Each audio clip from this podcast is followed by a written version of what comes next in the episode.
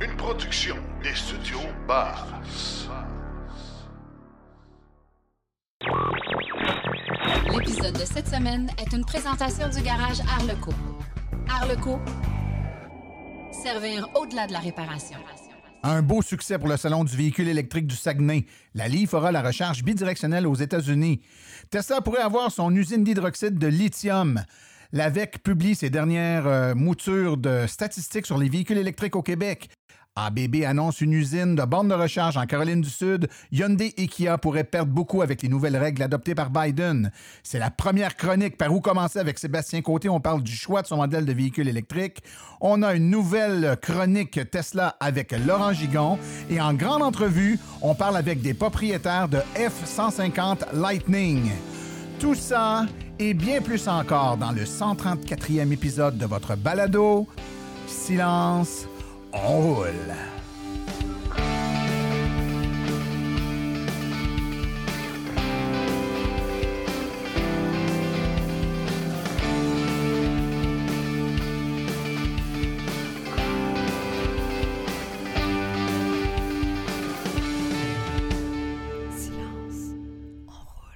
Bonjour tout le monde, mon nom est Martin Archambault et c'est avec passion et plaisir que j'anime Silence on roule, le balado 100% dédié aux voitures électriques.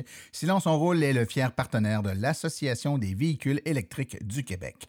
J'espère que vous allez bien, que vous avez passé un beau deux semaines. Écoutez, euh, c'est le retour de la saison des salons du véhicule électrique. Au moment d'enregistrer euh, l'épisode d'aujourd'hui, ben, on revient du Saguenay où avait lieu euh, il n'y a pas longtemps le salon du véhicule électrique du Saguenay lac saint jean Euh, je vais y revenir dans pas tellement longtemps, mais c'était bien agréable. Et puis, on s'apprête là tout juste ce week-end, c'est le salon euh, du véhicule électrique euh, en Outaouais.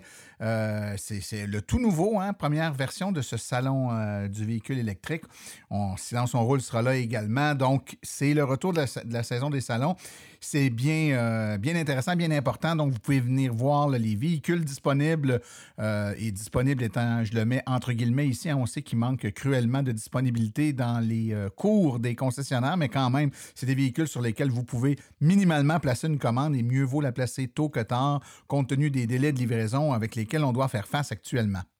D'ailleurs, bonne nouvelle, aujourd'hui, on débute avec notre nouvelle chronique en compagnie d'un nouveau collaborateur, un nouveau chroniqueur, Sébastien Côté, qui est avec nous. Salut Sébastien. Salut Martin. Euh, Sébastien, explique-nous premièrement qui t'es, d'où tu viens, d'où tu sors et pourquoi tu viens nous parler euh, dans des chroniques à partir de maintenant. Bon, moi, je suis euh, présentement directeur régional pour les Laurentides au niveau de l'AVEC. Euh, puis, je suis électromobiliste là, depuis 2018, euh, membre bénévole aussi depuis le début 2018 pour euh, suivre les premiers événements. D'accord. Donc, toi, tu t'es acheté une auto, tu as vu que l'AVEC existait, tu t'es, devenu membre, puis tu t'es mis rapidement comme ça à t'impliquer, euh, à faire faire des essais de, de voitures, jusqu'à devenir le directeur régional d'une grande région, quand même, les Laurentides, c'est grand, hein? ça fait des événements euh, pas mal loin. Et euh, tes responsabilités au niveau de l'AVEC, au fil du temps, ont grandi un peu, puis tu as commencé à te spécialiser un peu. Parle-nous donc un peu de, des événements, des kiosques virtuels, puis tout ça que vous avez fait au fil du temps. Bon, c'est sûr, ben là, comme je parlais, bon, 2018, oui, je suis devenu directeur relativement vite euh, dès l'automne 2018 parce qu'on m'a vu aller sur le terrain déjà. Donc, je devais faire une bonne job. oui, c'était bon, c'était bon. Et, et ensuite, euh, ben là, évidemment, euh, les années ont- sont passées. On est arrivé en 2020 avec la pandémie. Ben là, au niveau de la pandémie, ben, on a tombé en modifié avec le virtuel un peu plus. On est arrivé avec le kiosque virtuel qui s'est voulu comme un, un de nos kiosques d'information, comme dans nos salons ou nos événements, mais euh, de façon virtuelle à répondre avec un groupe de panélistes. J'ai animé euh, ce kiosque virtuel-là depuis son existence, puis euh, on va recommencer même cet automne. OK. Et l'objectif des kiosques en question, c'est d'être là pour répondre aux questions du public. Donc, les, pour la plupart des euh, futurs ou des nouveaux électromobilistes qui ont des questions, hein, parce que c'est parfois un peu ardu d'avoir les bonnes réponses à nos questions, surtout des réponses qui sont euh, euh, exemples de parti pris ou de. Tu sais, c'est pas un discours de vendeur. La VIC vend aucune voiture, puis il n'y a pas de parti pris pour aucune marque. Donc, les gens veulent poser des questions, souvent très basiques, puis il faut être capable de leur répondre adéquatement. Puis je pense que c'était, et c'est toujours là, une grande force du kiosque. Et ça m'amène à parler de la chronique. Ça va être quoi ta chronique dans Silence on roule? C'est quoi le- le- le- l'angle de, tes chroniques? Bon, ben, commençons par le titre euh, qui a été euh, de se dire par où commencer. Pourquoi par où commencer? Parce que, évidemment, lorsqu'on fait des, euh, kiosques ou des événements en été, des kiosques virtuels, ce qu'on a comme question, c'est qu'on a un, vaste spectre de questions de nos visiteurs et il y en a plusieurs qui reviennent. Fait que notre but, ça va être de regrouper certaines des questions qui sont beaucoup plus de base. Euh, les gens qui, c'est la première fois qu'ils entendent parler d'auto électrique, qui viennent nous voir. Fait qu'on est hyper heureux. Mais il faut y aller avec une base, commencer par le début. Donc, par où commencer? On va essayer de toucher des sujets pour les amener tranquillement à au moins ne pas se sentir dépaysé lorsqu'ils poseront des questions un petit peu plus évoluées plus tard. E-, exactement. Et c'est tellement important. Euh, puis souvent, dans euh, des, des, que ce soit des émissions comme la nôtre ou d'autres, ben, ça tombe souvent dans le trait technique. Puis les gens qui sont au tout début peuvent se sentir un peu dépaysés. Puis c'est justement euh, à ce besoin-là qu'on veut répondre, c'est-à-dire d'être capable d'avoir un bout, un segment où on est vraiment des, on est à la base. Pour les gens qui commencent, puis on va vraiment donner des informations de base, de base pour être sûr que tout le monde comprenne. Et d'ailleurs, je vous incite, si vous avez des questions à poser ou si vous, euh, voulez avoir des réponses à des questions, vous pouvez en tout temps les poser. Hein? Question au pluriel, Question au pluriel, Ça va vous amener sur une page dans laquelle vous pouvez poser votre question verbalement. Vous cliquez sur le petit bouton record avec votre micro. Vous posez votre question, on va la faire jouer en ondes et on va y répondre.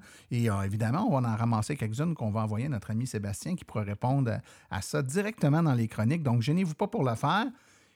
Et d'ailleurs, aujourd'hui, déjà, tu as une chronique, tu as une première chronique. Euh, ça va être quoi le sujet aujourd'hui, euh, Sébastien? On va toucher tout ce qui tourne au choix du modèle, que ce soit au niveau de, du format, de la capacité, puis toutes ces choses-là, pour essayer de vous guider vers vers vos premières euh, discussions ou premiers choix euh, lorsque vous vous présentez au concessionnaire. D'accord. Donc, on va, on va se retrouver euh, dans quelques minutes, Sébastien, puis on va pouvoir parler en détail des, de la bonne approche et des, questions à se poser lorsque vient le temps de faire le choix de notre modèle de véhicule. Donc, on revient avec toi dans quelques instants. Merci beaucoup. Alors, pour poursuivre maintenant dans l'émission d'aujourd'hui, comme vous le savez probablement, c'est le salon du véhicule électrique euh, à Gatineau, donc en Outaouais, ce week-end. Mais le week-end dernier, c'était celui du Saguenay-Lac-Saint-Jean. J'en ai profité, étant donné que j'étais sur place, pour euh, m'entretenir un peu avec euh, l'un des co-organisateurs, Claude Gauthier. Je suis avec Claude Gauthier, l'un des organisateurs du Salon du véhicule électrique du Saguenay-Lac-Saint-Jean. Bonjour, Claude. Bonjour.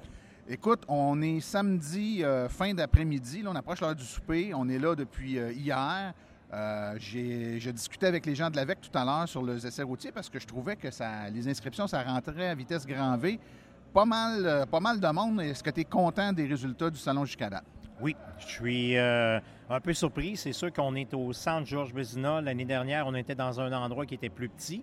On avait l'air d'avoir un peu plus de gens, sauf que hier, ce que j'ai demandé, autant la billetterie justement pour les essais, on a plus de monde qui sont venus au salon et on a plus de monde qui ont fait des essais de véhicules électriques. Donc j'ai hâte de voir à la fin de la journée aujourd'hui de quoi ça va avoir l'air. Ben écoute, euh, je te confirme parce que je suis juste à côté là que ça, ça, roule sur les inscriptions, c'est allé vite, puis il y a beaucoup d'essais. Les gens, euh, on sent, puis ça fait pas longtemps, hein, on était là l'année passée, on sent vraiment déjà une évolution.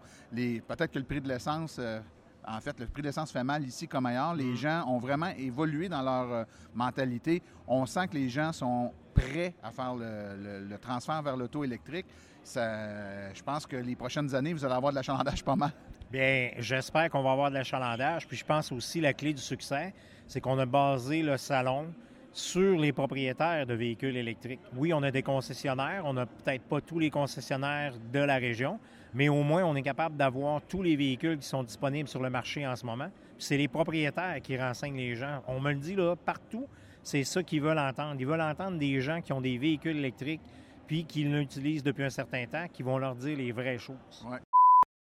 Ah, c'est ça qui est vraiment plaisant de tous les salons du véhicule électrique qui sont euh, sont prises en charge au niveau des essais routiers par l'Association des véhicules électriques du Québec. Donc, vos essais routiers, ce pas des, euh, des, concessionnaires ou des vendeurs de voitures, ce sont des propriétaires qui vous font faire des essais avec leur propre véhicule. Donc, vous avez l'heure juste et puis euh, vous pouvez en essayer plusieurs, puis ainsi vous faire une bonne idée là, du véhicule qui pourrait répondre à vos besoins.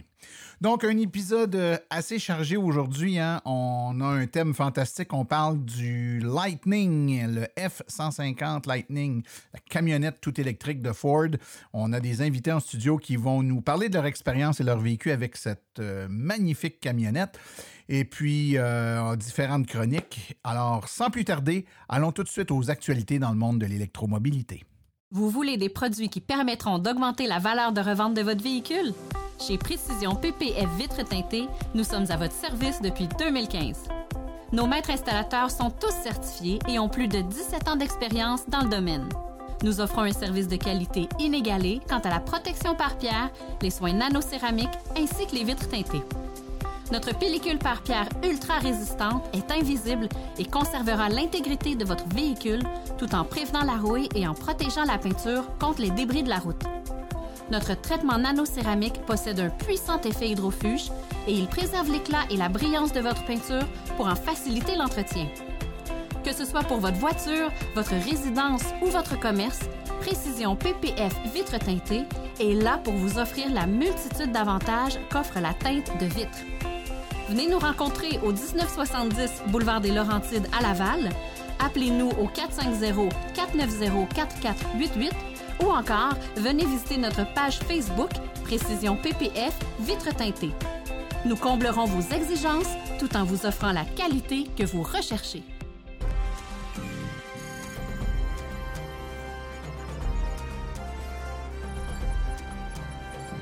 L'actualité dans le monde des VE. La Nissan Leaf bénéficiera d'une euh, recharge bidirectionnelle aux États-Unis et cela n'affectera pas la garantie du véhicule, a confirmé Nissan il y a deux semaines. Les Leaf disposent depuis des années du matériel nécessaire à la charge bidirectionnelle qui permet aux voitures électriques de décharger l'énergie stockée de leur batterie. Et bien que la Nissan ait euh, autorisé et activé cette capacité dans certains autres marchés, elle n'avait toujours pas autorisé la fonctionnalité de la bidirectionnalité sur le marché américain. Pour l'instant, Nissan autorise uniquement la charge bidirectionnelle avec le chargeur Fermata Energy FE15 qui répond à la norme UL 9741. Il s'agit du premier chargeur à se conformer à la norme UL 9741 en 2020, affirme la compagnie Fermata. Tesla a présenté euh, une potentielle construction d'usine de raffinage d'hydroxyde de lithium pour batteries euh, comme étant la première du genre en Amérique du Nord. Elle pourrait traiter le minerai brut pour produire ses batteries, a déclaré la société dans une demande déposée auprès du bureau du contrôleur du Texas. Si elle est approuvée, la construction pourrait débuter au quatrième trimestre de cette année et une possibilité de production pour la fin de 2024. Le produit final pourra par la suite être expédié par camion ou par train vers les diverses usines de Tesla en Amérique. Avec un peu de retard dû à l'indisponibilité des données, l'Association des véhicules électriques du Québec a publié la dernière mouture de ses statistiques sur l'électromobilité au Québec en date du 30 juin 2022. On y apprend, entre autres, que le Québec comptait 149 729 véhicules électriques, soit tout près de 150 000, parmi les 347 000 véhicules électriques disponibles au Canada à la même date. On aperçoit également les euh, ventes de véhicules les plus populaires au Québec ainsi que les véhicules les plus immatriculés. Notons que la Tesla Model 3 est toujours en première place avec 12% de la flotte de véhicules électriques, suivi de la Toyota Prius Prime à 8,8% de la Chevrolet Volt à 8% de la Chevrolet Bolt à 7,8% et du Kona à 7,2% Fait à noter, la Nissan Leaf, qui avait toujours été dans les premières, n'est maintenant plus parmi le top 5 des voitures les plus immatriculées au Québec. Pour ceux qui veulent avoir plus d'informations sur les statistiques de l'AVEC, notez que notre prochain hors-série euh, traitera exactement en long et en large de toutes les données recueillies par ces euh, statisticiens, soit Jean-François Morissette et Frédéric Saint-Laurent. C'est un épisode à ne pas manquer pour nos abonnés. Tesla a nommé un nouvel employé canadien se concentrant sur les minéraux critiques et la chaîne d'approvisionnement dans sa demande au registre des lobbyistes du Québec. La divulgation survient quelques jours seulement après que Tesla ait visité la compagnie Nouveau Monde Graphite et depuis qu'elle a commencé à rechercher des candidatures pour s'associer à un recruteur de haut niveau à Montréal. Alem Ladak travaille chez Tesla comme responsable de la politique gouvernementale pour les minéraux critiques et la chaîne d'approvisionnement. Alem Ladak, ingénieur mineur de Toronto et un ancien économiste principal en minéraux et haut conseiller pour les minéraux des batteries du Québec et de l'énergie et du développement du Nord et des mines de l'Ontario, est depuis peu à l'emploi de Tesla afin de se concentrer sur la politique gouvernementale, incluant les minéraux critiques à la chaîne d'approvisionnement, une information exclusive d'Electric Autonomy Canada. Cela pourrait vouloir dire et confirmer les rumeurs à laquelle Tesla s'intéresse grandement au Québec pour y installer une usine afin de fabriquer en totalité ou en partie des batteries de véhicules électriques. ABB e-Mobility a annoncé un investissement de plusieurs millions de dollars américains pour étendre ses opérations à Columbia, en Caroline du Sud. La nouvelle installation sera capable de produire jusqu'à 10 000 bornes de recharge annuellement, allant de 20 à 180 kW de puissance. L'opération s'appuie sur les opérations américaines existantes d'ABB e-Mobility qui produisent des bornes pour les autobus avec des niveaux de puissance allant de 150 à 450 kW. Après avoir pris la deuxième place sur le marché américain des véhicules électriques avec des modèles élégants à longue autonomie, Hyundai Motors et Kia sont les constructeurs automobiles qui ont le plus à perdre des nouvelles règles qui suspendent les subventions pour véhicules électriques à l'extérieur de l'Amérique du Nord. Ces deux sociétés qui fabriquent les modèles populaires Ioniq 5 et EV6 ont vendu plus de 39 000 véhicules électriques aux États-Unis entre janvier et juillet, doublant les ventes de l'année précédente et dépassant Ford, Volkswagen et GM. Cependant, la loi sur la réduction d'inflation promulguée par le président américain Joe Biden le mois dernier exclut Hyundai et Kia du crédit d'impôt fédéraux car ils ne fabriquent pas encore de véhicules en Amérique du Nord, réduisant ainsi à court terme leur ambition, a déclaré un responsable de Hyundai. Seule une vingtaine de véhicules électriques sont éligibles aux subventions en vertu de la nouvelle règle, parmi lesquels Ford, BMW et à partir de l'année prochaine GM et Tesla. Les règles précisent également les exigences en matière d'approvisionnement et matériaux et en pièces pour les batteries de véhicules électriques à partir de 2023.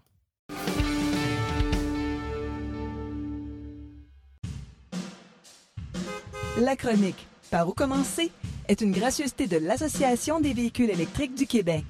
Devenir membre est un incontournable pour tout futur ou nouvel électromobiliste. www.aveq.ca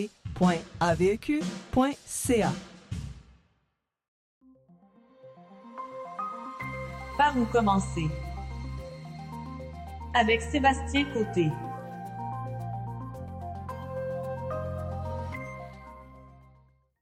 Sébastien, bonjour. Bonjour. Première chronique, on passe ça en grand. Puis je pense que c'est la base, c'est correct de commencer là. Le choix du modèle. Hein. On commence on veut s'acheter une auto, on ne sait pas trop vers euh, quel modèle se retourner. Euh, dis-nous ça, toi qui es un expert, laquelle voiture électrique est la meilleure? Ah. Bon, ben, juste avant de commencer, je vais peut-être faire une coupe de parallèle aujourd'hui dans votre processus d'achat que bon, la plupart des gens sont habitués euh, jusqu'à aujourd'hui d'acheter le véhicule à essence qu'on connaît. Donc, euh, ça peut arriver que je vais faire quelques parallèles. Mais en fin de compte, pour répondre lequel est le meilleur, ben, il n'y en a pas vraiment un. Parce que il n'y a pas vraiment de marque ou de modèles qui vont vraiment être considérés meilleurs qui vont se démarquer versus peut-être euh, ce qu'on connaît de l'historique de nos autos à essence ou euh, des marques japonaises ou des marques américaines et compagnie. la plupart des véhicules électriques sont vraiment plus fiables que s'ils ont un équivalent à essence qui a déjà existé, ils vont être vraiment. ça, souvent, ça arrive. Hein. les gens disent Ah, j'ose pas trop aller telle marque. Euh, en 84, j'en ai eu un de cette marque-là, puis c'était pas fiable. Ça veut, c'est pas parce que c'était pas fiable en essence en 84 que la même, la même compagnie fait des voitures euh, qui sont complètement différents. L'ingénierie est différente, donc elle peut être très fiable en version électrique 2022. Euh, Exactement. On fait pas, on démarre pas le compteur à zéro nécessairement pour tous les modèles et les marques. Par contre, euh, c'est quand même nouveau. puis bon, utiliser le mot meilleur, ben pour le meilleur, quand vous allez me poser la question, il faut vraiment se tourner à vos besoins. c'est primordial vraiment d'évaluer vos besoins parce que le véhicule qui va être le meilleur pour vous, c'est celui qui répond à vous. Il va être adapté aux besoins. Mais il doit quand même avoir des, euh, j'imagine, des facteurs sur lesquels on peut s'appuyer pour regarder c'est quoi dont on a besoin. C'est, qu'est-ce qu'on doit regarder en premier là, quand on se pose des questions? C'est quelle bonne question on doit se poser pour identifier la bonne voiture pour nous? La, première question, puis c'est encore vrai aujourd'hui, c'est vraiment comme l'autonomie.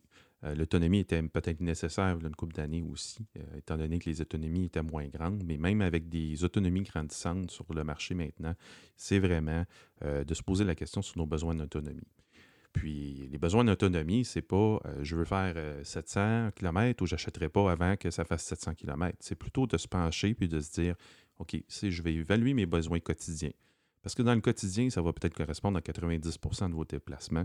Donc, c'est vraiment de faire un choix intelligent de ce côté-là. Ça va être vraiment le choix le plus logique. Mais les gens ont quand même peur. Ils savent. Je pense que la plupart des gens se. Ben, on, on le conscientise pas toujours, mais on, on réalise quand on nous le dit. Ben oui, on fait pas tant de kilomètres que ça dans une journée pour aller travailler. On fait quoi? 30, 40, 50, 60 kilomètres peut-être. Donc, toutes les voitures électriques ont cette- autonomie-là. Mais les gens ont quand même derrière la tête, la fin de semaine, quand je vais au chalet, le- euh, une fois par mois, je vais voir ma mère qui demeure, euh, je sais pas, moi, ça, euh, plus loin, en Abitibi ou peu importe. puis on veut être capable de le faire. Donc, on, on- on réfléchit notre autonomie, aussi souvent basée sur ces cas de figure-là, puis on veut être certain d'être capable de le faire.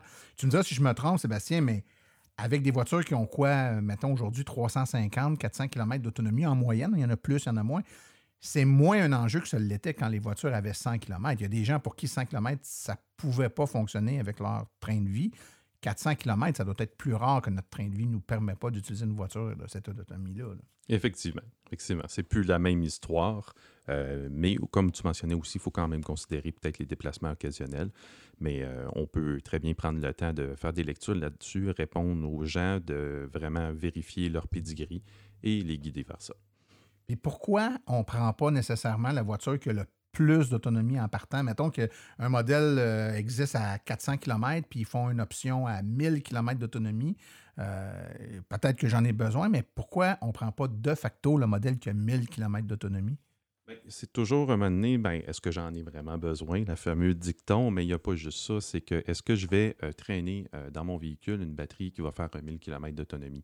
Euh, c'est peut-être pas nécessaire à ce moment-là si vous n'avez pas besoin au quotidien. C'est plus pesant, 1000 km de batterie. Et surtout plus dispendieux aussi. Ouais, ouais, Donc, il faut vraiment y réfléchir. Et moins écologique, évidemment. Oui. Il doit y avoir d'autres critères aussi qu'on doit regarder, outre l'autonomie du véhicule. Oui, peut-être que celui-là est un petit peu plus dur à savoir du premier coup, mais c'est la performance de la recharge rapide. Euh, la performance de la recharge rapide peut être un de vos facteurs. Si vous êtes quelqu'un qui fait des grands déplacements, c'est vraiment quelque chose, autant en été, en hiver, chaque véhicule, chaque manufacturier a ses propres caractéristiques. Donc, peut-être c'est quelque chose qui va être vraiment intéressant pour vous selon vos types de déplacements. Donc, il y a des véhicules qui chargent moins vite que d'autres sur des bandes rapides. Euh, si je fais deux ou trois déplacements par année, puis je me recharge une fois sur une bande rapide, c'est peut-être pas grave que ça aille pas très vite. Si je suis euh, chauffeur de taxi, puis je me charge deux fois, trois fois par jour sur une bande rapide, là, c'est peut-être un- l'enjeu est peut-être plus grand. Donc, c'est pas nécessairement un défaut, ça dépend de ce qu'on de ce qu'on fait avec, effectivement. Euh, ensuite, quels sont les autres critères sur lesquels on doit se, se baser? C'est sûr que là, aujourd'hui, avec plus de modèles sur le marché, en bon, 2013-2014, on avait peut-être quatre modèles sur le marché, où là, aujourd'hui, c'est plus que 60-70 modèles. Donc, évidemment, là, on tombe dans un critère que vous faisiez aussi lors de vos décisions euh, de choisir un véhicule à essence, euh, que de format minivan, de format SUV, euh, berline, hatchback, petite voiture. Donc, c'est vraiment aussi aller évaluer. Puis, évidemment, on va combiner ça avec vos besoins d'autonomie et compagnie. Mais il y a le format du véhicule maintenant qui devient un choix intéressant en 2022-2023. Puis souvent, ben, de ce qu'on- constate, c'est qu'il y a évidemment, on le sait, là, on est dans une conjoncture où il n'y a pas beaucoup de disponibilité chez les concessionnaires. Parfois, les gens ont des idées de s'en aller vers un modèle, par exemple un VUS, mais le modèle VUS qu'ils regardaient n'est pas disponible ou va être disponible juste dans 18 mois, 24 mois. Donc là, on va se rabattre vers un modèle qui va être différent, mais qui pourrait être euh, qui pourrait ne pas correspondre. C'est-à-dire qu'on pourrait prendre une voiture beaucoup plus petite qui n'est pas un VUS parce que le VUS qu'on veut n'est pas disponible. Euh, malheureusement, dans l'électrique, je pense que parfois, on est obligé de faire ces choix-là si on veut la voiture rapidement, tout de moins, mais la réflexion est bonne. Est-ce que le fait de prendre un véhicule plus gros comme un VUS a un impact sur, sur d'autres éléments du véhicule, par exemple son autonomie? S'il est plus gros, y a-t-il moins d'autonomie? Il va consommer plus, j'imagine? C'est oui, bien, c'est sûr, ça va consommer plus. On va, est-ce qu'on va rouler avec euh, deux moteurs, euh, des véhicules qui vont se faire euh, en version euh, deux roues motrices ou quatre roues motrices? On va voir que les autonomies vont être différentes. Ça va consommer un peu plus le format du véhicule. Mais c'est sûr que c'est dans comme tous les besoins. Puis on va voir les équivalents aussi. Euh, c'est pas différent de votre véhicule à essence qu'un véhicule de plus volumineux va vous consommer plus. Ça va être à peu près la même chose euh, au niveau euh, électrique. Un autre élément, quand on fait le choix du véhicule, euh, Sébastien, c'est l'attraction. On a beaucoup au Québec, en tout cas, on a beaucoup de Québécois qui euh, ne jurent que par euh, les tractions intégrales ou les euh, tractions aux quatre roues. Euh, c'est disponible aussi dans l'électrique? Bien, là, ça, c'est des bonnes nouvelles parce que justement, c'était dans des critères. Puis surtout, euh, comme on a parlé, euh, dans la région des Laurentides, c'est des questions qui nous viennent souvent, dépendant. Plus on s'en va vers le nord, euh, je veux un quatre-motrices, euh, je viens du monde de Subaru et compagnie. Donc on- là, maintenant, ce qui est le fun sur le marché, on a des, variations, traction, propulsion ou quatre motrices. Il faut aller évaluer notre besoin de ce côté-là. Sachez par contre, dans une autre chronique, on va parler aussi peut-être du comportement en hiver. Peut-être que là, vous poserez la question si le 4 motrices est absolument nécessaire pour vous, pour dépenser encore plus, payer plus cher. Parce que c'est une option souvent qui, euh, qui augmente le prix du véhicule si on le prend en version 4 roues. Il y a un autre critère très important, hein? c'est le prix. Parle-moi d'autre de ça un peu. C'est sûr que quand on magasine un auto, euh, comme euh, le véhicule à essence, n'importe quoi, bon, on va y aller en fonction de notre budget, pour le budget qui paierait. Ce- Ce que nous permet notre budget. Par contre, euh, sachez que oui, l'auto électrique va peut-être paraître plus élevé euh, à l'achat au départ. Euh, ce qu'on ne voit pas, c'est nécessairement des véhicules qui sont plus équipés en partant que leur version essence et compagnie. Mais il ne faut pas s'arrêter tout de suite à ce prix-là. On a des subventions au Québec, on est chanceux de ce côté-là. Puis, faites attention vraiment d'aller voir au niveau des critères d'ad- d'admissibil- admissibilité, désolé. Mais euh, c'est surtout au niveau que des fois, on ne pensera pas à un modèle qui paraît plus cher, mais s'il est admissible aux subventions, puis que l'autre qui vous intéresse plus ne l'est pas, puis on joue avec les prix. Ouais, ouais. Il faut faire de la mathématique un peu. Il faut sortir sa calculatrice, puis il faut la sortir aussi pour euh, estimer les économies euh, d'énergie. C'est-à-dire que le vo- la voiture, la mensualité va paraître plus chère, mais il faut soustraire la- le montant mensuel d'essence qu'on met actuellement dans notre véhicule, qu'on ne mettra plus. Euh, et ça, justement, rapidement, là, Sébastien, les gens qui, par exemple, qui, je sais pas, quelqu'un qui a un, mettons, un Kia Soul à essence, puis qui s'achète un Kia Soul électrique. Euh, c'est le même véhicule euh, du, point de vue look. Là. En fait, qu'on- si on l'aimait à essence, on va l'aimer électrique aussi. Mais électrique, on va payer com- com- combien moins cher? Mettons que je vais être capable de comparer les deux. L'économie, hein, y a-t-il un ratio? Combien de fois moins ça va me. je pourrais. Je peux prévoir quoi comme économie? Ben, Au niveau ratio, euh, c'est sûr, j'ai vu peut-être des, bon, des 4 à 7 fois, dépendant, c'est sûr, euh, des véhicules qui vont consommer un peu plus, mais euh, on, va dire, mettons, le taux, le sol va coûter, je sais pas, 1, à 2 dollars du 100 km, puis le taux électrique va coûter peut-être un 50 sous du 100 km. Donc, on sauve, là, on va dire, à peu près un 4 fois moins en termes de dépenses de carburant. C'est quand même. euh, quand vous allez faire le calcul, euh, ce montant-là sauvé, euh, bien souvent, correspond. c'est un plus grand montant que ce qu'on met en surplus pour le coût de l'acquisition du véhicule. Donc, il faut faire nos, nos calculs bien comme il faut. Écoute, c'est tout le temps qu'on avait, malheureusement. Ça va super vite. Mais je suis certain qu'il y a des gens qui ont d'autres questions puis qui, veulent qu'on les aiguille un petit peu plus. Donc, si les gens veulent poser des questions, je vous rappelle, questions au pluriel.silenceonroule.com, questions au pluriel.silenceonroule.com. Vous pouvez dicter donc avec votre microphone sur votre euh, téléphone ou votre ordinateur, là, nous poser la question et puis ça nous fera un plaisir euh, d'y répondre dans un épisode, de- dans, dans un des prochains épisodes. Sinon, si les gens veulent t'écrire, Sébastien, est-ce qu'il y a une adresse pour te rejoindre? Oui, bien sûr, euh, sébastien.côté à silonsonroule.com. Ben, on a cassé la glace, la Oui. première est faite. On se revoit dans quelques semaines. Je te remercie beaucoup, Sébastien. Merci beaucoup, Martin.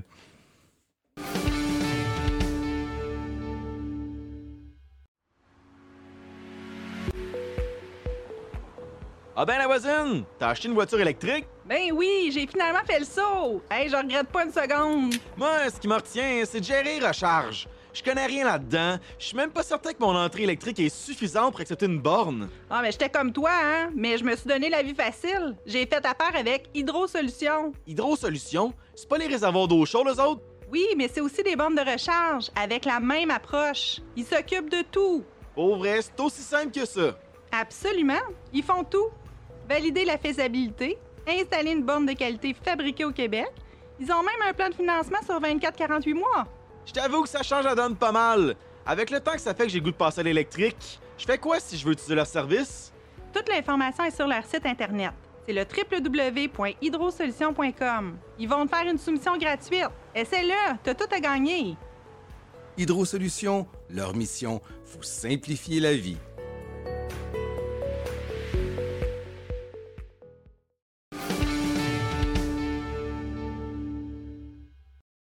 Il me semble que ça fait une éternité qu'on en parle. On parle de pick-up électrique. Puis là, ben, c'est rendu, on est rendu, euh, c'est une réalité. Les livraisons commencent à se faire et on va parler aujourd'hui du F-150 Lightning. Alors, pour en parler euh, avec moi, j'ai euh, trois propriétaires de F-150 Lightning qui vont nous raconter comment ça se passe dans la vraie vie. Donc, je vais vous demander de vous présenter un après l'autre. David Lacasse, moi j'ai un XLT Lightning que j'ai reçu le 17 juin. Est-ce que c'est ton premier véhicule électrique ou tu as eu d'autres véhicules électriques Non, c'est mon premier électrique. Là, euh, là j'ai 8200 km de fête avec 4500 euh, là-dessus avec ma roulotte de 28 pieds. OK, oh wow, OK. Ensuite? Alain Fizet, euh, moi j'ai un Platinum, roue de 22 pouces, déjà 9000 km de fête. J'en ai pris possession le 2 août. Puis j'ai fait pas mal de tout tirer, pas tirer des grands trajets, des moyens trajets, des petits trajets, fait qu'on prend en parler. Euh, tu l'as testé dans plein de. Ben, cas, j'ai une obsession de chiffres. Euh, c'est bon. J'ai fait des tests. Il y en a qui ont des obsessions, des ententes, ces chiffres-là, fait qu'on va pouvoir matcher tout ça. Ensuite. Salut, Yves Rassette. Euh, donc, j'ai mon truck depuis environ le 8 août dernier. Puis, ça va très bien. Un XLT base. Euh, avec le seul package que j'ai pris, c'est le towing package que j'ai pris dedans. OK. Et toi, tu l'utilises. Avec la euh, petite batterie. La, plus petite batterie. Et tu l'utilises pour tirer quoi, toi? Moi, je ne sais pas grand-chose. Je tire un petit bateau, un sidou, puis euh, c'est plus OK. pour avoir un pick-up. OK, excellent. Bon, ben, c'est parfait. On, en a de toutes les, pour tous les goûts. J'ai plusieurs questions à vous poser, messieurs, puis on va essayer de, clairer ça en rafale. Donc, le, l'espèce de, mythe ou le, je dirais pas le mythe, mais la passion du pick-up, c'est bien ancré dans les Québécois. Il y en a plusieurs qui attendaient qu'il y ait des pick-up électriques pour faire le saut. Euh, pour de bonnes et de moins bonnes raisons. Il y en a que c'est plus euh, pour dire que juste pour dire qu'ils ont, le pick-up électrique, d'autres c'est parce qu'ils ont vraiment de l'utilité à faire avec, donc ils ont quelque chose à tirer. Là, on a deux cas euh, particuliers, puis le, tien aussi, on va faire le, tour des trois scénarios. Euh, quelqu'un qui tire, euh, par exemple, une roulotte pour faire du camping ou peu importe, quelqu'un qui l'utilise dans un contexte de travail, donc du matériel à tirer en, en arrière, puis tout ça les gens se posent beaucoup de questions sur euh, l'efficacité, le rendement, euh, les différences de rendement quand on tire ou qu'on ne tire pas. On va parler un petit peu de ça. Donc, euh, vos, chiffres là, allègent. On va commencer là. on ne tire rien, on utilise le véhicule pour se déplacer, soit en milieu urbain ou sur l'autoroute. Qu'est-ce que ça donne côté consommation? Qu'est-ce que vous avez remarqué comme chiffre? si je te demande, euh, toi, qu'est-ce que ça donne à date? Ben, moi, je marche au euh, kilomètre. Mettons, moi, à l'âge, c'est 3,9 km du kilowattheure. Ça veut dire que je fais 3,9 km avec 1 kWh en général, ce qui donne environ un 500 kg. Avec, ta batterie euh, chargée, tu roules environ 500 km.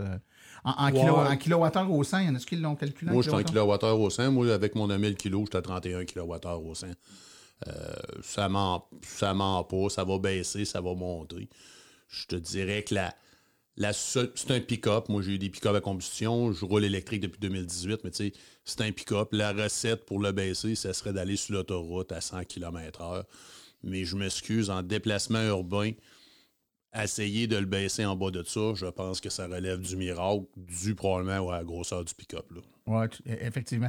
Puis pour donner des ordres de grandeur, parce que les gens ne sont pas toujours familiers, là, euh, par exemple, moi, je regarde avec, ma Bolt, euh, je suis allé au Saguenay en fin de semaine, je roulais aux alentours de 16-17 kWh au 100. Une petite voiture, hein, beaucoup moins pesante, beaucoup plus petite. Euh, moteur beaucoup moins fort, évidemment. Euh, il y a des voitures un peu plus grosses qui vont rouler plus dans le 20, 21, 22 kWh au 100. Donc là, on parle vraiment de consommation. Mais c'est normal. Si on était au gaz, on aurait dans des proportions à peu près équivalentes. L'énergie qu'on va tirer va être à peu près équivalente, que ce soit électrique ou à essence. Maintenant, là où ça va changer, c'est quand on va ajouter du poids dans le véhicule, qu'on va tirer. Là, évidemment, ça va avoir un impact. Euh, toi, Yves, tu l'utilises principalement. Pour, euh, pas, Yves, je dis Yves, puis je regarde pas Yves. Alain, toi, le tu l'utilises principalement pour travailler. Euh, J'ai principalement pour travailler. C'est sûr que là, on fait des tests pas mal un peu, mais je vais, je le prendre pour travailler. Je te dirais que le constat que je fais, le poids dans la boîte pour en fait moins des moins grands trajets, n'affecte pas grandement l'autonomie. Puis en remorquage, ben là, David a fait beaucoup plus de remorquage que moi, mais moi, en remorquage, je, je remorque avec une plateforme, des fois chargée, pas chargée. Euh, je vais osciller de 40. J'ai même été à un moment donné avec une charge de 9000 livres en arrière. J'ai monté à 70 kWh au sein. Oh, wow. mais, tu avais du poids en arrière. J'avais du poids en arrière. J'avais vraiment 9000 livres sur une plateforme, euh, vraiment. Puis là, j'étais en mode. Euh, on sait, ben, en mode dire je, ménage pas aujourd'hui. Fait que l'autoroute, j'avais fait environ un parcours 60% d'autoroute, 40% en, route secondaire. légèrement au-dessus des, des, moyennes de circulation. Euh, c'est ce que ça a donné dans mon cas. Je sais que toi, tu as tiré beaucoup plus, probablement que. Oui, c'est ça. Moi, j'ai tiré avec ma roulotte. Là, euh, j'ai parti. On part quatre semaines dans l'été. Donc, euh, on est venu ici, là, dans la région de Montréal, beaucoup. Puis l'autre semaine, on a monté à Bécomo. J'étais à la Ménic 5, tout ça. je te dirais, c'est ça, en moyenne, ben, moi, je le calcule au kilomètre, c'est à peu près 1,4, 1,5 km du kilowattheure. Donc, on parle à peu près de 190-200 km. ton autonomie, parce que tantôt, tu nous parlais de 500 km, hein, tu, tu coupes en bas de la moitié. Oui, c'est ça. Puis, euh, quel poids, peux-tu nous rappeler le poids de. 8000 livres. 8000 livres. Fait que t'es pas trop loin du, du 9000 euh, d'Alain tantôt. Par contre, euh, j'ai pas vu la plateforme, ce que tu avais dessus, Alain, mais une roulotte, il n'y a ah, pas juste le poids, hein, il y a le facteur. c'est l'impact dans l'air. qui, qui, est majeur. Parce que moi, je, je, voyage aussi du bois de poêle, beaucoup, l'automne comme ça. Là, Puis je, je, pèse à peu près 4500, 5000 livres, mais ça n'a quasiment pas d'impact sur l'autonomie. Parce que c'est une route secondaire. D'une route secondaire aussi. Là. Euh, je prends pas l'autoroute, là, mais ça a, euh, ça a un gros impact. Euh, la roulotte là, dans l'air, c'est sûr que ça a un impact. Toi, Yves, un sidou, ça, doit, ça doit pas être trop dur à tirer. Deux sacs de garnottes et un sidou en arrière. Là, puis j'ai même pas mis à boule encore après, fait que ça va bien. Oui, ça va bien. fait que t'as pas eu trop d'impact euh, sur l'autonomie. Tes, chiffres ressemblent-tu au. Ça ressemble pas mal à ça. C'est du 20, je te dirais du 26, 27 à 30, 31. Ça dépend toujours comment est-ce qu'on roule sur, sur l'autoroute. Puis euh, c'est dur de, de, de, rouler à 100, à 100 km/h. Tu veux pas, on t'habituer à rouler tout le temps à 110, 118. Là. Je dirais plus 118 là, parce que c'est pas mal mon, mon cruising speed. Là. Mais tu sais, aller à Québec à revenir ben, tu, charges à Québec, tu reviens. L'air climatisé, tout ça, j'ai pas trouvé que ça a eu d'impact. Euh, il va rester à vérifier avec le chauffage bientôt. vous, allez, avoir le test d'hiver bientôt dans quelques mois. Une question que je me pose, euh, quand c'est chargé avec des, des, euh, des charges comme 8-9 000 livres, outre l'autonomie évidemment qui est affectée, euh, sentez-vous que le camion force? C'est quoi le feeling euh, de. C'est incroyable. Là. Euh, ben, moi, en tout cas, dans mon cas, j'étais habitué avec mon F-150. J'avais un 3.5 EcoBoost. c'est complètement différent. Là. dans les côtes, dans Charlevoix, là, c'est comme si j'aurais eu un petit trailer en arrière là, avec un 4 roues, exemple. C'est incroyable. Alain, toi? Moi, le constat que j'ai fait, c'est vrai que ça bouge pas. Moi, j'ai fait un dans le bas d'une côte, à un moment donné, j'y ai fait un coup un peu comme qu'on fait sur, le combustion. Je l'ai écrasé dans le fond pour dire, regarde, on va aller sortir d'en haut de la côte, puis on se la perd. Là, il y a, il a, barré là en voulant dire, regarde, je vais te sortir d'en haut de la côte, là, mais j'ai pas eu le boost du, euh, du gaz, le kickdown, mais j'ai sorti d'en haut de la côte euh, à, bonne vitesse. Puis moi, j'ai même fait un test avec la plateforme en arrière, 4000 euh, livres. Euh, moi, ma révélation sur le produit Ford, c'est le Blue Cruise. Moi, j'ai le Blue Cruise, qui est le genre de pilote automatique. 4000 euh, livres dans le derrière sur l'autoroute avec une côte en montant. J'ai perdu 1, à 2 km dans la côte en montant. Je suis sorti dans haut sur ma vitesse. Hand free sur le volant. Ça, c'était. Ça, le Blue Cruise encore. Moi, c'est ma révélation. Euh, puis on sent pas justement le kick en arrière tout. C'est malade.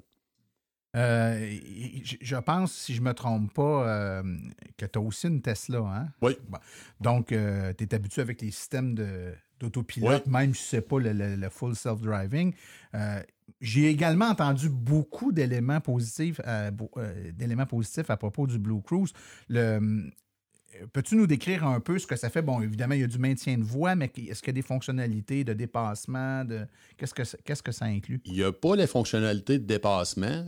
J'ose espérer qu'on va avoir un update et qu'on va pouvoir le payer pour le mettre parce que c'est juste ça qui manque. Euh, il va demander les mains. Il y a, tu sais, marque mon Tesla, c'est un modèle 2015 que j'ai. Mais bon, si tu pointes la route puis tu regardes, tu es sur un bout de droite, moi j'ai fait des 20-25 minutes sans mettre les mains sur le volant. Quand la route va avoir une légère courbe, il va nous demander de mettre la main. Euh, si tu essaies d'aller voir, c'est juste une bonne chose, essaye d'aller voir ton cellulaire, il va t'envoyer un, un, call dans le tableau de bord.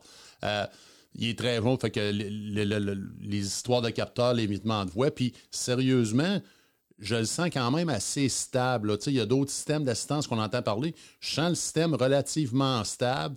Euh, tu vis pas, j'ai vécu aucun ghost breaking. ceux qui ont des Tesla, là, du ghost, on en a. J'ai vécu aucun ghost avec. Puis, euh, bon, moi, comme je te dis, j'ai le plus vieux des Tesla, mais tu sais, quand je monte des, quand tu montes des fois, tu as, un buton, puis il ne voit pas en avant, il a tendance à vouloir ralentir ou à, à réduire ta vitesse. J'ai aucunement vécu ça avec, euh, sur le Blue Cruise.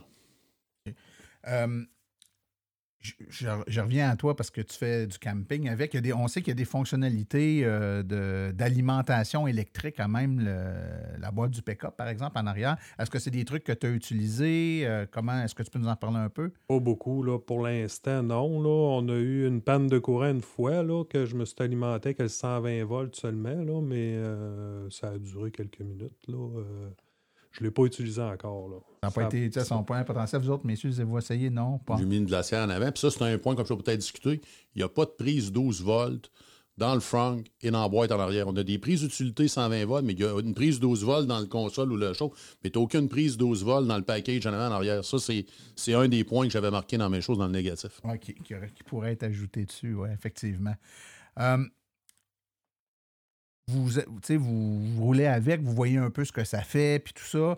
Euh, il y a des annonces qui se font de d'autres modèles de pick-up qui s'en viennent. On a le Silverado qui est annoncé. Euh, il y a eu d'autres modèles. Il y a le Rivian aussi là, qui, est, qui est là déjà. Il n'est pas bien, disponible ici. On ne le voit pas bien gros sur nos routes, mais aux États-Unis, il y en a quand même un peu. Euh, pas même grosseur, par contre. Non, hein? Non? Pas mal plus petit. Quand tu le compares au F-150.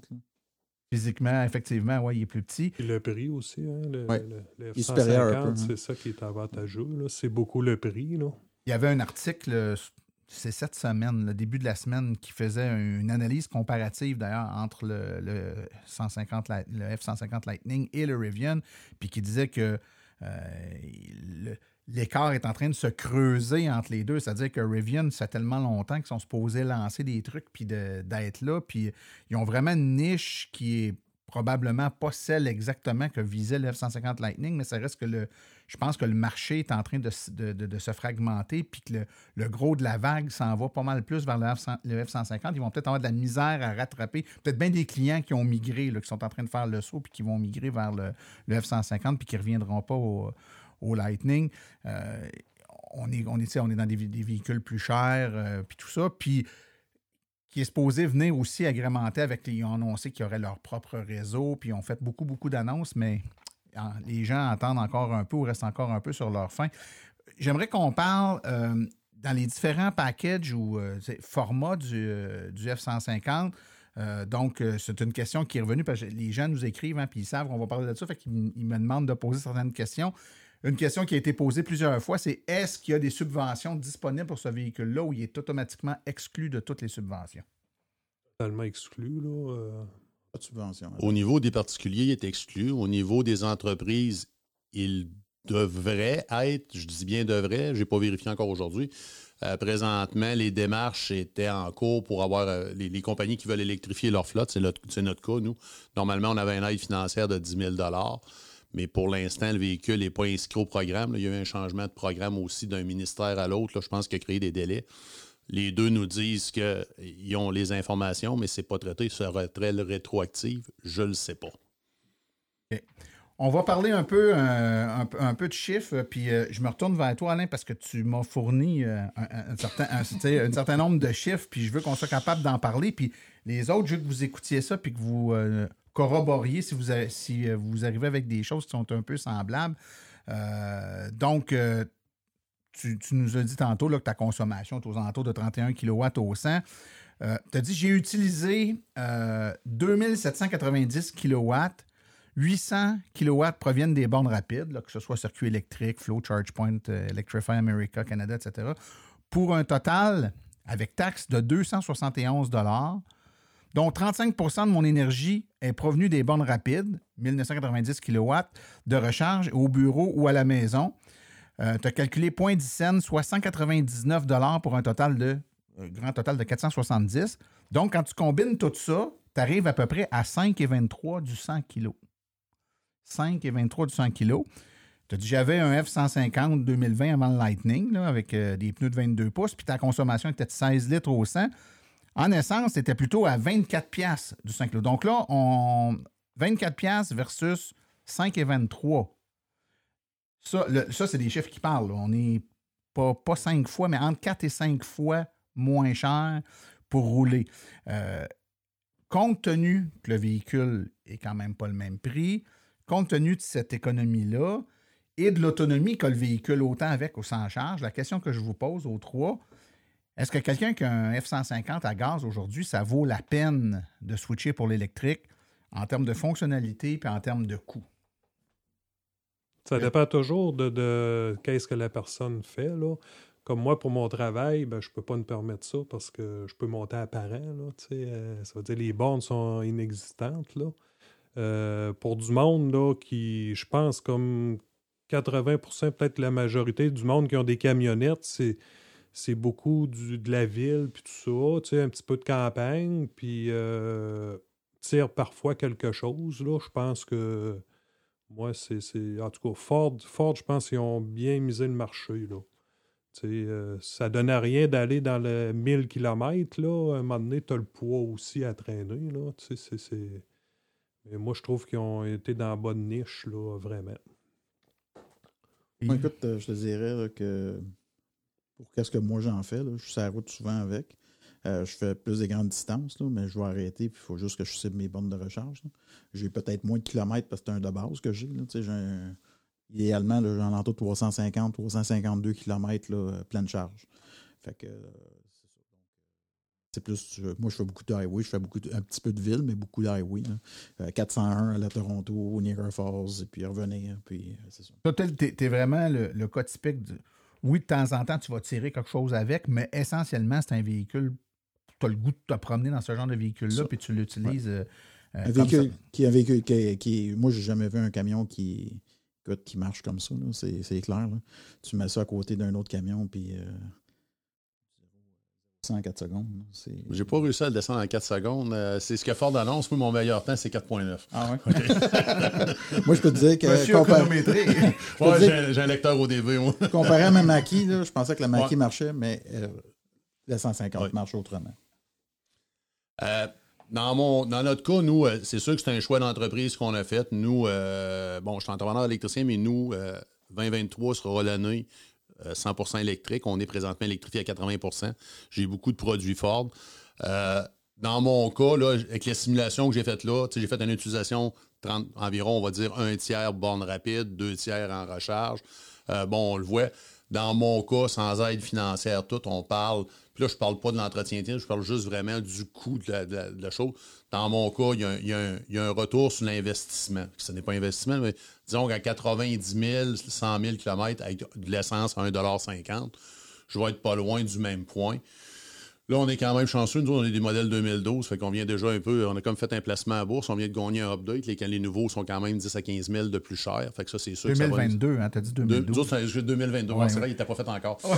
2022. Euh, fait que, euh, tu sais, moi, pour ma part, ben, je pense qu'on a parlé. Les kilométrages, je pense qu'on devra s'y faire. Moi, je me plais souvent à dire que pour un véhicule électrique pour la circulation urbaine, c'est génial la grande route pour les fois qu'on a à faire, mais regarde, la journée. En, été, si tu fais plus que 200 km, puis en hiver, si tu fais plus que 100 km, ben, tu deviens pilote d'avion, tu te fais un plan de vol avec un plan A, un plan B, un plan C. C'est la vie, c'est ça. Ça se fait super bien. Puis euh, ça va très bien. Donc, moi, dans notre cas, puis là, je pense que les autres modèles, il y a le prix. C'est sûr que je, pense que les situations, le marché fait présentement que tout le monde va profiter un peu au niveau du prix. Mais euh, pour nous, moi, c'est inévitable.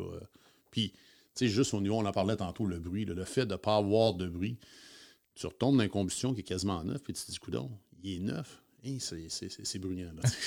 oui, l'écart, euh, l'écart de, c'est un véhicule qui, à combustion, fait beaucoup plus de bruit qu'une petite voiture. L'écart est encore plus euh, frappant.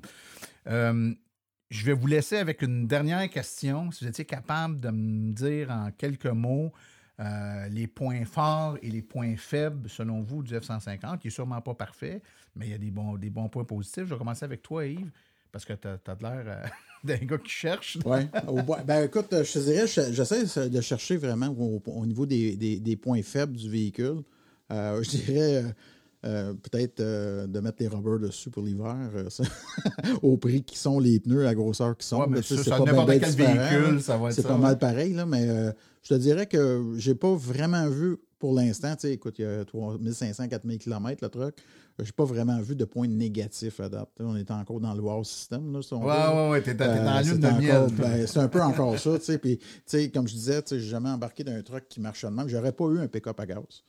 Sauf qu'un pick-up électrique, oui. C'est quelque chose que je. Que, quand j'ai vu qu'il sortait, c'est sûr, j'ai mis un, un, prix dessus. J'ai dit, écoute, c'est ça que je voulais avoir. J'ai pas pris un, extrême, là, si on veut. J'ai pris un de base, puis avec. Euh, malgré que, comme disait monsieur, euh, ils sont déjà à 10 000 de plus, là, te le livre.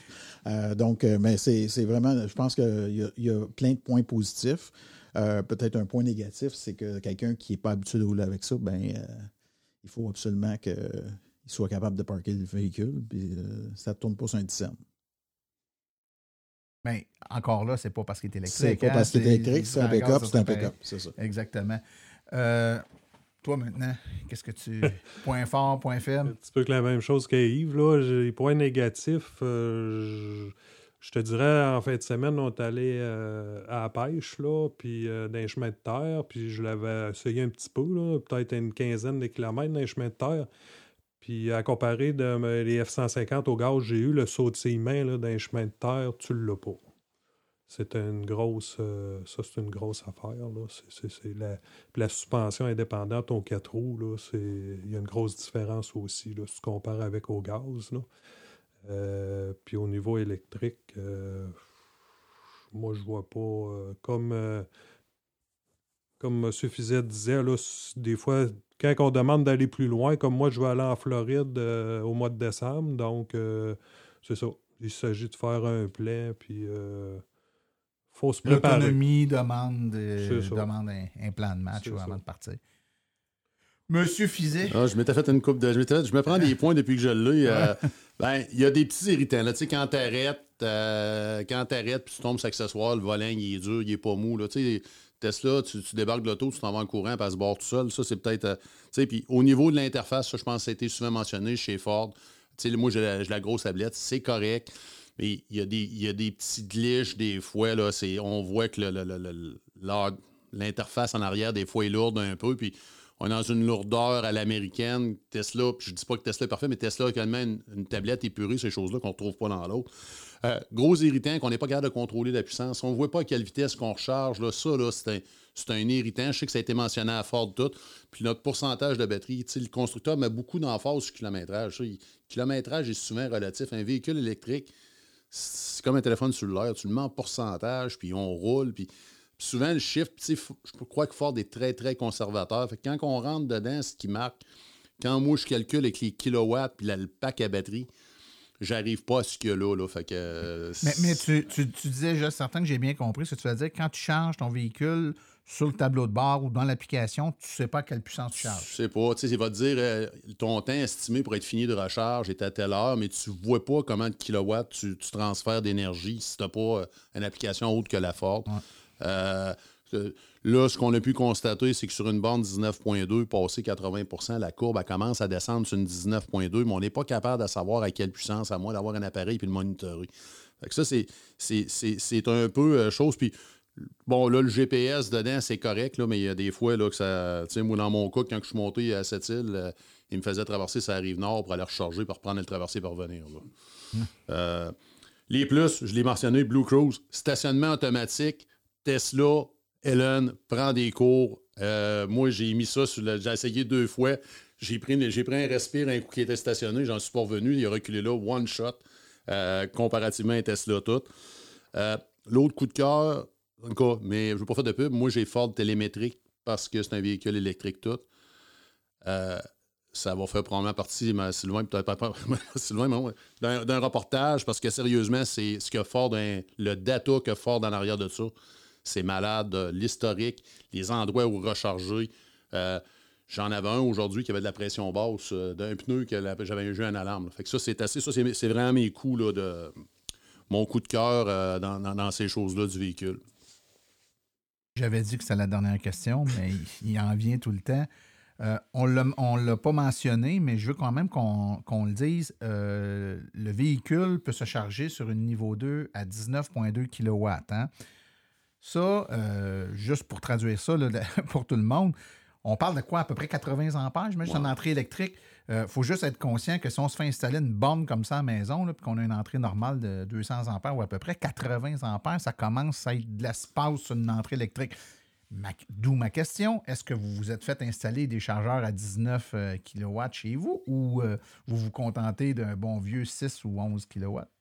Écoute, je ne devrais peut-être pas dire ça. Je me suis fait faire un garage, OK? J'ai fait faire une entrée de 300 ampères. Euh, au Québec, il a fallu qu'ils changent de transfo. Mais là, ils se sont aperçus que le poteau était pas assez solide. Il a fallu qu'ils mettent un plus gros poteau. Il a fallu changer le pour aller à la maison, l'autre compteur parce qu'un 200 à 300. fait que j'imagine de mettre une borne 80 ampères euh, écoute, il faut peut-être de l'espace. Il faut, faut, ben, que ça, respire à quelque part, là, parce que c'est, je pense que c'est, le fun, ça doit être le fun. Je pas sûr que tout le monde a besoin de ça. Ça, c'est mon mais, avis. Mais est-ce que c'est ça que fait installer? Euh, non, non, non, Moi, j'ai, une vie, j'en ai de toutes les sortes. parce qu'on a des véhicules électriques à la maison, là, fait que j'ai euh, trois véhicules électriques.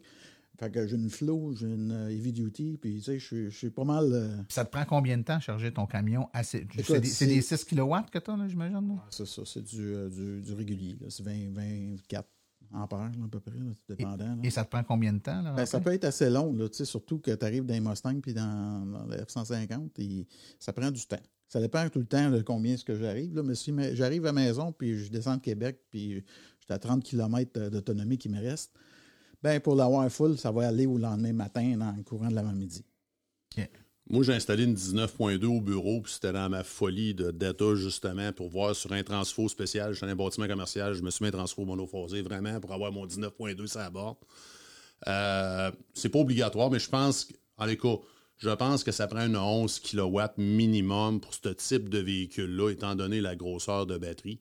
Euh, parce que moi, sur de la j'ai de la 7.2, j'ai de la 7.2 qui est sur le 208 qui va donner un 6.4, quelque chose comme ça. Puis j'ai vécu des matins, avoir arrivé tard le soir, puis qu'il ne soit pas plein le lendemain matin. La 19.2 n'est pas nécessairement nécessaire. Autre point, puis ça, je ne l'ai pas mentionné, euh, la le fameux V2 Home, le, retour au courant, n'est pas encore prêt pour le Canada. Aucune certification CSA. On n'est pas capable d'avoir le kit de Sunrun. Fait que présentement, si on est au Canada, et moi, je me suis même fait avertir de pas essayer de passer par les États-Unis, me faire venir un kit parce que la mise à jour n'était pas faite dans le camion. Donc, ce fameux principe-là annoncé par Ford, parce qu'il faut comprendre que c'est pas du AC qu'on va ramener à ce moment-là, c'est du DC qu'on ramène à bord. Ça prend tout un système de conversion. Il n'y a rien présentement qui est en place. Tout.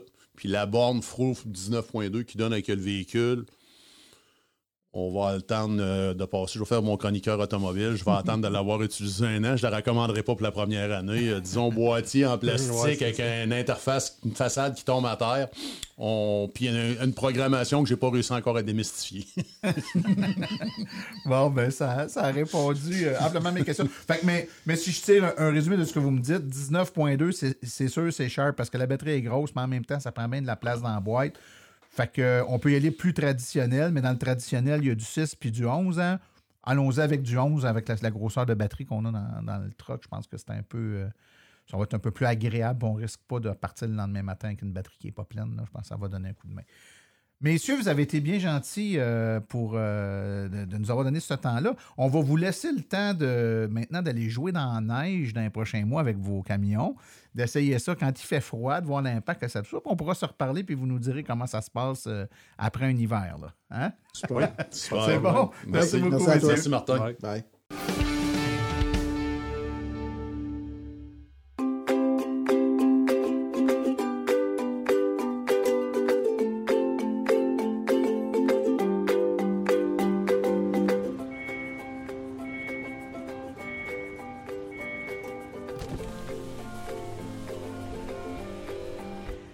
Que ça brise moins, mais il y a quand même un minimum d'entretien à faire sur nos voitures électriques.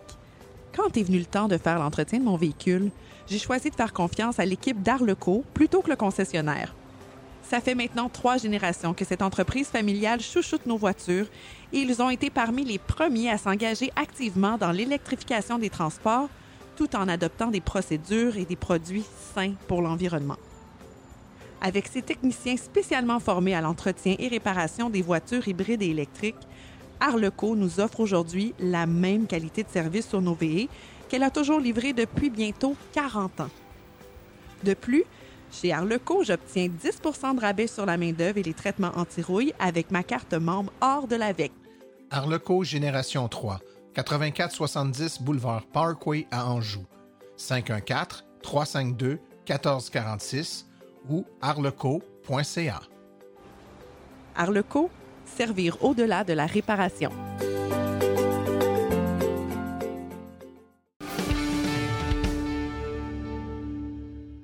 Voici le moment avec les informations pour notre concours afin de gagner un adaptateur pour Tesla euh, CCS, donc un adaptateur qui vous permet de vous brancher sur n'importe quelle borne rapide de n'importe quel réseau. Un concours donc pour les propriétaires de Tesla qui ont, il faut le dire, une Tesla qui est compatible avec ce type euh, d'adaptateur.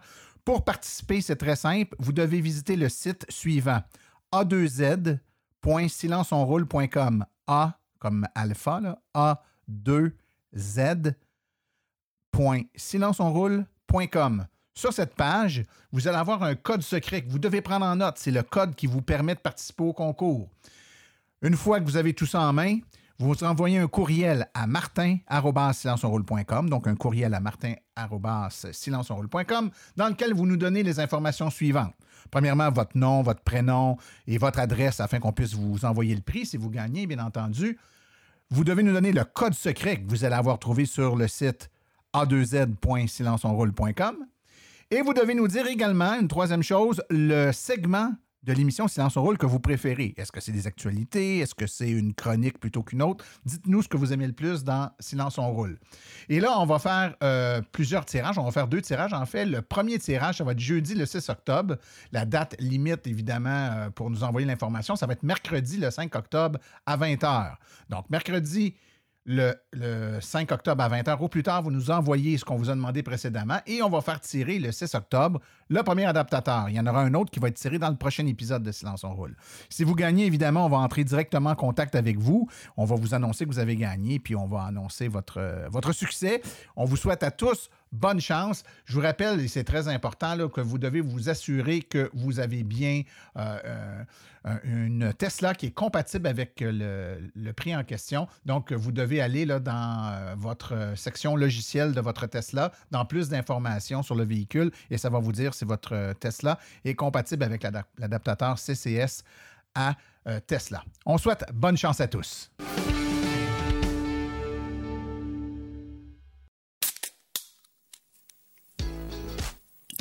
La chronique Tesla est une présentation de la boutique réserve bière et saveurs, la référence en bière, cidre et vin. La boutique réserve, 1001 rue Patrick Farrar à Chambly. How do you plan a business where you know the rocket business, you know some of these things are going to blow up on the launch pad? How, how, did, how does the business plan work? I don't really have a business plan. Chronique Tesla avec Laurent Gigon. On apprend que Tesla prévoit construire une usine de raffinage de lithium au Texas, ce que Elon Musk a précédemment qualifié de licence pour imprimer de l'argent. Alors, dans une demande, euh, d'une requête qui a été faite au bureau du contrôleur du Texas et obtenue par Reuters, euh, Tesla cherche à obtenir un allègement de taxes foncières locales. Le constructeur automobile décrit une installation de raffinage d'hydroxyde de lithium de qualité batterie qui sera construite sur la côte du golfe du Texas. Alors, je cite l'installation potentielle de raffinage d'hydroxyde de lithium de qualité euh, batterie que Tesla a présentée comme la première du genre en Amérique du Nord traitera le minéral brut dans un état utilisable pour la production de batteries, a déclaré la société dans une demande déposée auprès du contrôleur du bureau du contrôleur du Texas. Si le projet est approuvé, Tesla indique qu'il pourrait commencer la construction dès le quatrième trimestre 2022, ce qui lui permettrait d'atteindre la production commerciale d'ici la fin 2024. Alors rappelez-vous, lors de l'événement du Battery Day qui a eu lieu en septembre 2020, euh, Tesla avait déjà annoncé qu'il allait se lancer dans le secteur minier en commençant par acheter des concessions de lithium sur plus de 10 000 acres au, Nevada. Euh, il avait d'ailleurs euh, aussi, Elon Musk, je pense qu'Elon Musk avait dit que la superficie en fait disponible de, minage de lithium au Nevada permettrait largement de couvrir tous les besoins de tout le parc automobile des États-Unis. Alors, le constructeur automobile prévoyait de mettre en œuvre euh, un, nouveau procédé pour extraire et raffiner le lithium en un matériau de qualité batterie. Malgré ça, deux ans plus tard, on n'a pas eu de nouvelles, euh, aucun projet n'a vu le jour pour l'instant, et pendant ce temps, le prix du lithium a quadruplé, puisqu'il a augmenté de plus de 400% durant cette période, donc au cours des, deux dernières années. Alors cela concorde avec la philosophie de l'entreprise qui pousse l'intégration verticale à son maximum, donc tout contrôler. Annonce du AI Day, euh, donc le dernier avait eu lieu le 19 août 2021, et bien le 30 septembre 2022, un nouveau rendez-vous pour parler de l'intelligence artificielle euh, en long et en large. Plus de deux heures probablement de discussion vont être abordées avec plein de sujets en rapport avec ça. Évidemment, on va parler du FSD, du Full Safe Driving et de ses dernières avancées, mais également du, robot de Tesla, euh, pareil, plus en détail. Donc un rendez-vous le 30 septembre 2022 en direct. Des discussions ont eu lieu entre SpaceX et Apple. Vous allez me dire, c'est pas Tesla, mais vous allez comprendre pourquoi Tesla est impliqué aussi derrière ça. Je cite Elon Musk, nous avons eu des conversations prometteuses avec Apple sur la connectivité Starlink. L'équipe euh, d'iPhone est absolument euh, stupéfiante. Elon Musk a laissé donc entendre que si le, logiciel et le matériel du téléphone s'adaptent aux signaux spatiaux, eh bien ça va grandement faciliter l'interconnectivité entre les deux. Euh, et Starlink donc est prêt euh, pour euh, partir dans cette aventure-là. Alors, euh, plus de détails à venir. Euh, ce que je vous disais, euh, c'est que le rapport avec Tesla, c'est qu'évidemment, si les téléphones comme les iPhones vont pouvoir se connecter sur le réseau Starlink, eh bien évidemment, les Tesla, on imagine très bien qu'elles vont pouvoir également se connecter sur les réseaux satellites, le réseau satellite de Starlink. Et puis, parallèlement à ça, ben, SpaceX a également fait des accords, conclu un accord en fait avec l'entreprise T-Mobile qui est aux États-Unis. Donc, on peut imaginer que tout ce dossier-là va se déployer au cours des prochains mois. Tesla a annoncé qu'il cherchait des suggestions pour ses nouveaux emplacements de superchargeurs. Et, euh, il va prendre en considération toutes les suggestions et en incorporer certaines, en incorporer dans un vote qui va avoir lieu et qui sera bientôt mis en ligne, dans lequel les gens vont pouvoir donc euh, signifier leur intérêt pour certaines nouvelles localisations de superchargeurs, donc à suivre sur le compte Twitter de Tesla Charging. Une photo a montré que des nouvelles caméras stéréoscopiques pourraient remplacer celles qui existent actuellement sur les Tesla, euh, qui vont assurer donc le fonctionnement matériel du full safe driving. On parle d'une nouvelle version matérielle, soit le HW4, euh, ceci sera annoncé au prochain AI donc qui aura lieu le 30 septembre prochain.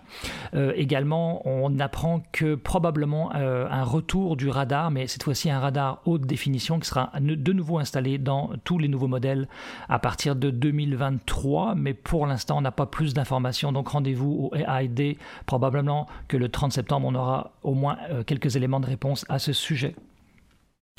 Les chiffres de vente de véhicules électriques 100% électriques euh, en Allemagne au mois d'août sont sortis. Et alors c'est stupéfiant, on voit que le modèle Y s'est vendu à 4216 unités le modèle 3 à 1075 et si on regarde la compétition eh le ID4 euh, ID5 donc le ID4 ID5 de Volkswagen combiné s'est vendu à 1601 unités, la Fiat 500 électrique 1527, etc., etc. Donc Tesla est très largement devant toute la compétition en Allemagne au mois d'août 2022 et euh, j'ai l'impression que c'est juste le début.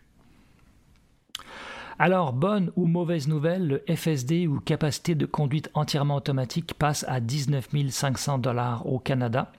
Euh, donc c'est une forte augmentation. Euh, alors c'est une mauvaise nouvelle pour ceux qui voulaient l'acheter. C'est une bonne nouvelle pour ceux qui l'ont déjà acheté moins cher. Et aussi c'est une bonne nouvelle pour ceux qui pensent que Tesla est sur le point de régler ou de résoudre la capacité de conduite entièrement automatique. Puisque Elon Musk a déjà annoncé à plusieurs reprises que les prix allaient augmenter au fur et à mesure que ils allaient s'approcher en fait de, de la résolution euh, donc de, cette conduite entièrement automatique. Donc pour l'instant, ce qu'on sait, c'est que c'est 19 500 dollars au Canada, 15 000 dollars US aux États-Unis. Au Canada, malheureusement, on n'a toujours pas la possibilité de s'inscrire euh, par mois, donc de payer juste un montant par mois, ce qui est le cas aux États-Unis. Donc si vous voulez tester ce produit au Canada, ben, vous êtes obligé de débourser maintenant 19 500 dollars en plus du prix du véhicule. Ça a beaucoup jasé au Québec avec les rumeurs d'une gigafactory qui s'installerait. Alors c'est parti d'un poste que Tesla a affiché. Euh, il recrute en fait un recruteur à volume élevé pour le Québec. Alors euh, on sait que Tesla a l'intention de construire une nouvelle euh, gigafactory dans le nord-est de l'Amérique du Nord. Alors nord-est Amérique du Nord, ben, ça, commence à, un petit peu à se resserrer. Hein. Alors certains pensent que ça va s'établir en Ontario, euh, d'autres pensent que ça va s'établir au Québec. On n'a pas plus d'informations à, ce sujet-là. Le Québec est extrêmement bien positionné. D'abord, on a une énergie euh, qui est entièrement renouvelable, 100% euh, renouvelable ou presque. donc on est zéro carbone. On a un climat qui est quand même assez, assez bon pour installer des usines. Il fait pas trop chaud. également, on a une main d'œuvre qualifiée, même s'il y a une pénurie de main La pénurie de main d'œuvre, en fait, touche à peu près toutes les régions d'Amérique du Nord, donc pas plus au Québec qu'ailleurs. Euh, et puis également, eh bien, on, euh, on a dans le Nord des possibilités de minage de lithium. Donc, on ne sait pas si cette gigafactory fabriquera uniquement des batteries ou des voitures au complet.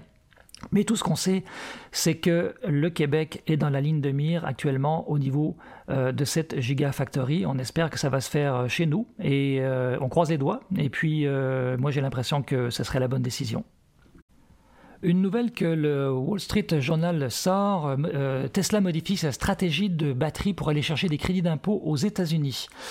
Alors on apprend que Tesla suspend ses projets de fabrication de cellules de batterie en Allemagne, alors qu'elle envisage de se qualifier pour les crédits d'impôt américains pour la fabrication de véhicules électriques et de batteries. Tesla, qui travaille à la production de ses propres batteries, a discuté du transfert aux États-Unis d'équipements de fabrication de cellules qu'elle avait l'intention d'utiliser dans son usine de Berlin, ont déclaré ces mêmes sources.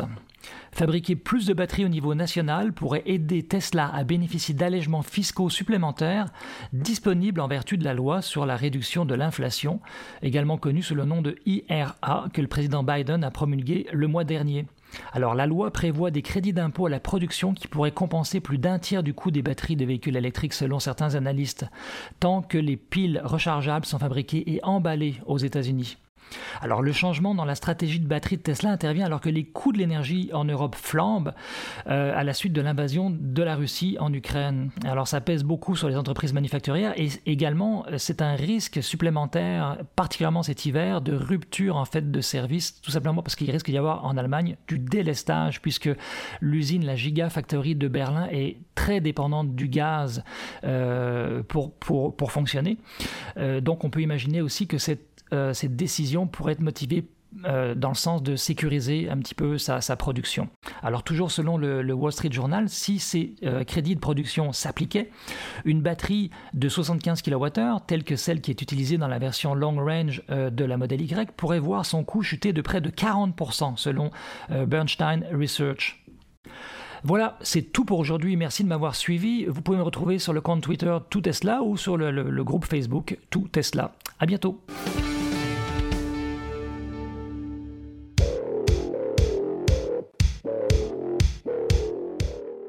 Vous œuvrez dans l'entretien de parc, la livraison de colis, le secteur industriel, les fermes ou le monde municipal?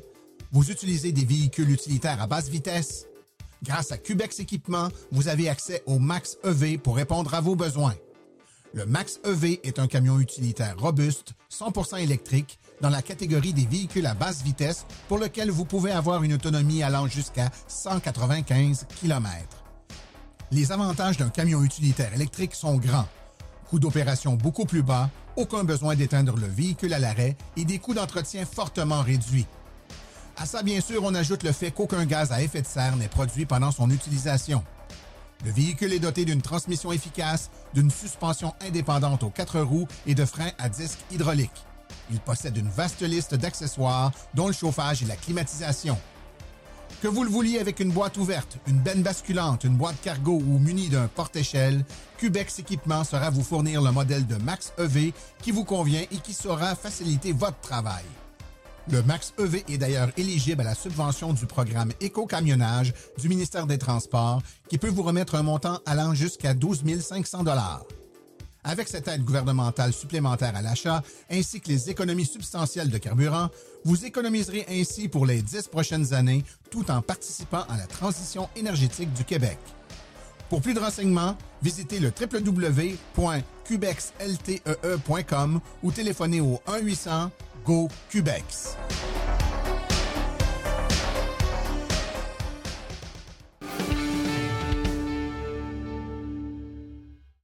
Voici les événements à venir dans les prochaines semaines dans le monde de l'électromobilité. Du 23 au 25 septembre, c'est le Salon du véhicule électrique de l'Outaouais.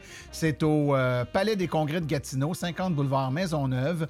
Euh, ensuite, le samedi 24 septembre et dimanche 25 septembre, c'est la prochaine recharge, la foire Écosphère de Magog. C'est à Pointe-Cabana, 55 rue Cabana, à Magog. Du 21 au 23 octobre, le Salon du véhicule électrique de Saint-Hyacinthe au centre BMO, 2730 avenue Beauparlant à Saint-Hyacinthe. Et finalement, le 12 novembre de 12h45 à 13h45, conférence La voiture électrique, est-ce pour vous? C'est au Salon 50 ans et plus de l'Estrie, au centre des foires de Sherbrooke, 1600 euh, boulevard du Plateau, Saint-Joseph, à Sherbrooke. Ceci conclut l'épisode d'aujourd'hui. Remerciements sincères à nos invités et collaborateurs d'aujourd'hui, c'est-à-dire Alain Fizet, Yves Rassette, David Lacasse, Sébastien Côté ainsi que Laurent Gigon. À la recherche, Martin Archambault et Stéphane Levert. Merci à nos chroniqueurs Stéphane Levert, Claude Gauthier, Laurent Gigon, Philippe Corbeil, Sébastien Côté, Cédric Ingrand et Nicolas Lambert. Communication Marie-Hélène Hamelin, thème musical François Villot, Luc Poirier et Marie-France Falardeau. Réalisation et production Les Studios Basses. Un merci tout spécial à Arloco, notre commanditaire principal, ainsi qu'aux autres annonceurs qui rendent possible l'émission, c'est-à-dire Hydrosolutions, Précision PPF Vitre teintée, la boutique Réserve Bière et Saveur, Boco Eco et l'Association des véhicules électriques du Québec. La reproduction est permise, mais nous apprécierions en être avisés. Les questions sur le balado doivent être adressées à Martin silenceonroule.com et pour l'information générale sur les voitures électriques, veuillez plutôt visiter le www.aveq.ca. Vous avez également accès aux archives de nos épisodes au archives au pluriel.silenceonroule.com. Mon nom est Martin Archambault et d'ici le prochain balado, j'espère que vous attraperez la piqûre et direz vous aussi, silence, on roule.